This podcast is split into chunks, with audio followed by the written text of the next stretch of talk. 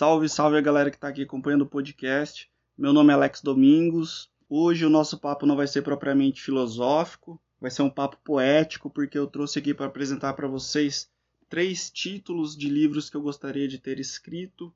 Três títulos que são geniais. Quem escreve sabe que não é nada fácil criar títulos. Exige uma certa criatividade, exige um certo trato poético na escolha dos títulos e eu trouxe esses três títulos aqui porque eu acho que eles são geniais, até mesmo para vocês que estão aí em quarentena, poder entrar em contato com esses autores e poder, quem sabe, mais adiante lê-los, né? Ler esses livros que eu estou recomendando aqui no podcast, tá certo? Então, o primeiro título genial que eu trago aqui é de um poeta curitibano chamado Paulo Leminski. Tem um livro dele que chama Toda Poesia. Neste livro está compilada todas as obras do Paulo. Então é um autor muito bom, é um autor que brinca com as palavras e tem o título dele, tem, aliás, tem vários títulos desse autor que eu admiro muito, mas um deles em específico chamou minha atenção, que é o Distraídos Venceremos, que é um livro de 1987, um ano após o meu nascimento. Ele lançou esse livro. Cara, olha só que genial esse título, Distraídos Venceremos. É, de certa forma me lembra a minha infância, né? Porque as pessoas da minha família achavam que eu era muito distraído. É, às vezes a pessoa que está distraída, ela está é, com atenção em outras coisas, né? Em coisas alheias a que essas pessoas estão querendo é, uma certa atenção. Nem sempre a pessoa que é distraída, ela está distraída com o todo. Ela tem um objeto onde ela está focada, ela tem um pensamento, ela tem um, alguma coisa onde ela está focada mas que esse pensamento a faz distraída para o mundo, onde as outras pessoas acham que deve de fato eh, ter atenção, né? Então ela está dando atenção a uma outra coisa que essas pessoas não estão vendo. Então eu vou ler algumas poesias deste livro, Distraídos Venceremos, do Paulo Leminski, para vocês terem uma ideia do quanto esse poeta ele é onírico. Né? Então vamos lá. Vim pelo caminho difícil, a linha que nunca termina. A linha bate na pedra, a palavra quebra uma esquina, mínima linha vazia. A linha, uma vida inteira, palavra, palavra minha. Essa é uma poesia desse livro. Vou ler mais uma. Esse chama Merda e Ouro. Merda é veneno. No entanto, não há nada que seja mais bonito que uma bela cagada. Cagam ricos, cagam padres, cagam reis e cagam fadas. Não há merda que se compare à bosta da pessoa amada. Eu acho esse, esse, esse poeta incrível, assim. Ele tem umas sacadas muito legais. Tem outro verso que chama Descontra... Descontrários. Mandei a palavra rimar, ela não me obedeceu. Falou em mar, em céu, em rosa, em grego, em silêncio, em prosa. Parecia fora de si a sílaba silenciosa. Mandei a frase sonhar e ela se foi num labirinto. Fazer poesia, eu sinto apenas isso: dar ordens a um exército para conquistar um império extinto. Mais uma para finalizar aqui esse, esse título do Paulo Leminski. Sorte no jogo, azar no amor. De que me serve sorte no amor se o amor é um jogo e o jogo não é meu forte, meu amor? Aí fica aí a dica. Paulo Leminski tem um livro chamado Toda a Obra que compila todas as, as poesias desse autor, ao menos as mais as que foram publicadas em vida dele. Se, se eu não me engano, tem uma ou outra que são póstumas, né, que foi colocado aí. Deve ter alguns escritos dele é, que não foram publicados, mas que a gente não sabe muito bem. Outro livro que, outro título que eu gostaria muito de ter criado é um título do livro do José Paulo Paes, um poeta. Ele foi professor e o título do livro dele é o seguinte: de A Poesia Está Morta, mas Juro que Não Foi Eu, de 1988. Esse livro é muito massa, tem umas poesias que são muito desconcertantes, né? poesia é isso, ela, ela, ela pretende desconcertar o real, né? E quando isso acontece, a performatividade poética ela está cumprida. Então eu vou ler é, a poesia da qual dá o título do livro. A poesia está morta, mas juro que não fui eu. Eu até que tentei fazer o melhor que podia para salvá-la.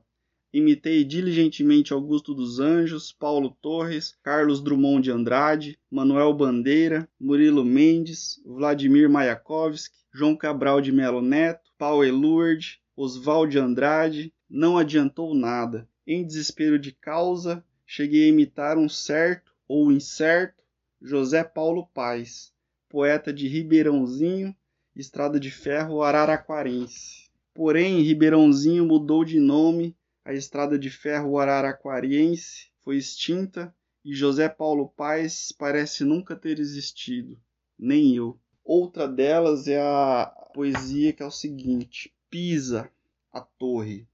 Em vão te inclinas pedagogicamente. O mundo jamais compreenderá a obliquidade dos bêbados ou o mergulho dos suicidas. Nossa, brilhante, brilhante.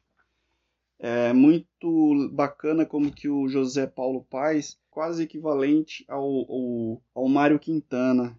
Ele é bem parecido com o Mário Quintana, assim, de você brincar com as coisas corriqueiras e dar a elas um novo sentido, um novo significado. Neste livro, A Poesia Está Morta, Juro que Não Foi Eu, tem o Epitáfio para um Sociólogo que é muito interessante. Ele diz o seguinte: Epitáfio para um sociólogo. Deus tem agora um sério concorrente. Eu trocaria sociólogo por promotor, né? Tem uma piada que diz o seguinte: todo promotor pensa que é Deus, os juízes têm certeza. E por aí vai. Esse livro é muito bacana, quem quiser. Não sei se tem online. Esse livro eu comprei num sebo. E o último livro que eu queria trazer para vocês aqui com títulos que eu gostaria de ter criado é o livro sobre nada do Manuel de Barros. O Manuel também ele tem os títulos geniais. A maioria dos títulos dele são bacanas. Por exemplo, tem o, livro das ignorâncias. Tem vários títulos geniais. Até o Paulo Leminski tem vários outros títulos que são muito interessantes. Deixa eu procurar aqui. Tem os Caprichos e Relaxos. Tem o, o Ex-Estranho também, que são muito legais. Agora, o livro sobre o nada do Manuel de Barros é um livro que me chama muita atenção por conta que ele é praticamente uma espécie de ode às inutilezas, né? Uma espécie de ode aquilo que não é útil, é, é uma ode ao desútil. Então, hoje a nossa sociedade, ela dá valor, só valoriza aquelas profissões que têm uma certa utilidade prática e desconsidera aquelas, por exemplo, as ciências humanas, né? As ciências humanas é muito desvalorizada por conta disso, não tem uma uma utilidade a curto prazo, ela é o exercício de longo prazo. Então o Manuel de Barros ele, ele traz essa desimportância como sendo aquilo que pode salvar o mundo, né? O desútil, ou seja, distraídos venceremos. Né? Então, eu vou trazer algumas poesias que são bastante, que demonstram bastante isso que eu estou tentando dizer. Então, esse livro, o livro sobre o nada, a importância dele é, é incomensurável para a formação de um novo pensamento, a formação de um novo, um novo caminho aí para a sociedade também, né? Apesar de que isso não estava entre os objetivos do poeta, mas a gente pode tentar entender assim né, essa obra, o livro, o livro sobre o nada, como uma celebração do inútil, né, ou seja, aquela vadiagem palavresca que é típica do Manuel de Barros. Então tem uma poesia que é muito linda que ela vai dizer o seguinte: Nasci para administrar o à toa, o em vão, o inútil, pertenço de fazer imagens, opero por semelhanças, Retiro semelhanças de pessoas com árvores, de pessoas com rãs, de pessoas com pedras, etc, etc. Retiro semelhanças de árvores comigo. Não tenho habilidade para clarezas. Preciso de obter sabedoria vegetal. Sabedoria vegetal é receber com naturalidade uma rã no talo, e quando esteja apropriado para pedra, terei também sabedoria mineral, né? Brilhante. Tem outra aqui que é, é, é de uma de uma engenhosidade fascinante. Né? Enquanto todos celebram a ciência, ele vem e mostra um novo olhar sobre ela. A ciência pode classificar e nomear os órgãos de um sabiá, mas não pode medir seus encantamentos. A ciência não pode calcular quantos cavalos de força existem nos encantos de um sabiá. Quem acumula muita informação perde o condão de adivinhar, divinare. Os sabiás divinam. Olha a riqueza da poesia, né? Manuel de Barros é sem palavras, sem palavras. É nesse livro, o livro sobre o nada, que ele traz a sua máxima sabedoria. Tudo que eu não invento é falso. Até a lógica cai por terra. Quer dizer, a poesia ela não precisa da lógica. Né? A poesia vem para deslogicizar o mundo. Isso que é brilhante. A poesia ela não tem obrigações com o real. Ela não tem obrigações, ela só tem desobrigações. Então isso é que me fascina na poesia, né? Não ter obrigações. Ela não tem uma uma imedi imediaticidade. A poesia não é imediata, ela não tem essa imediaticidade que a sociedade exige. Né? Ou seja, o uhum. arquiteto ele precisa construir, o arquiteto ele constrói. É... Então você vê o resultado a curto prazo. Né? A poesia não. A poesia ela não precisa construir, ela precisa encantar, né? Então ele vai falar o seguinte: eu queria ser lido por pedras, né? eu queria ser lido por pedras. Não gosto de palavra acostumada. Olha isso, então ele vem para desvirtuar as palavras, ele vem para ressignificar as palavras. Então a poesia ela me encanta muito por conta disso, não tem essa imediaticidade que a sociedade exige e, e ela vem para desconstruir aquilo que foi construído e, e colocar um novo, uma nova via, um novo olhar sobre as coisas. Até mesmo Manuel de Barros vai dizer: as coisas não querem mais ser vistas por pessoas razoáveis.